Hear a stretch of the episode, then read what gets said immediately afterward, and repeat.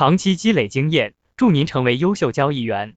所谓的最佳交易员，应该是那种打算每天赚一点，聚少成多的稳健交易员。优秀交易员总是那些长期累积资本的人。如果你希望一次搞定，那就太困难了。慢慢来，由小变大，聚少成多。如果你打算靠交易屠龙刀谋生，最后也会死于交易屠龙刀之下。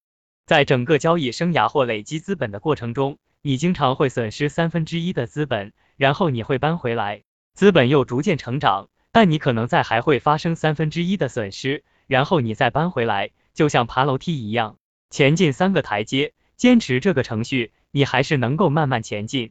不进行交易是一种自律的精神非常重要的规范，很多人不了解这点。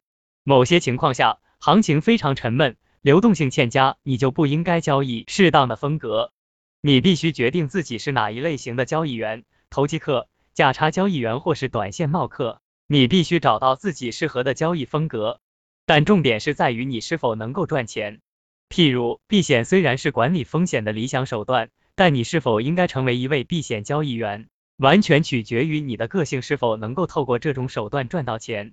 断然认赔，如果行情发生不利的走势，部位出现亏损，当然是第一个警讯，其次是你容忍痛苦的程度，容忍损失的能耐。交易的原则是最初的损失往往就是最小的损失，认赔的难处不完全是金钱的损失，还包括自尊的伤害，这是你与自己进行的一种心智游戏。市场是存在的事实，不是抗衡的对象。你不能采取主动，只能被动反应。你不应该对抗市场或尝试击败它。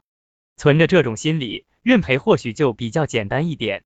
要想长期的交易获利，你必须先了解你是那一型的操作者，进而了解该操作形态的优势。你必须了解此优势何时存在，你更加必须尽你所能的利用它来交易。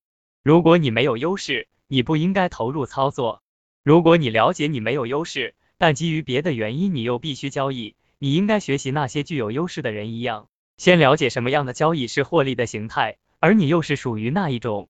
认清你的优势是预测你操作是否会获利的首要条件。如果你不能将操作行为分解成为特有的获利或亏损形态，要认清你的优势将很困难。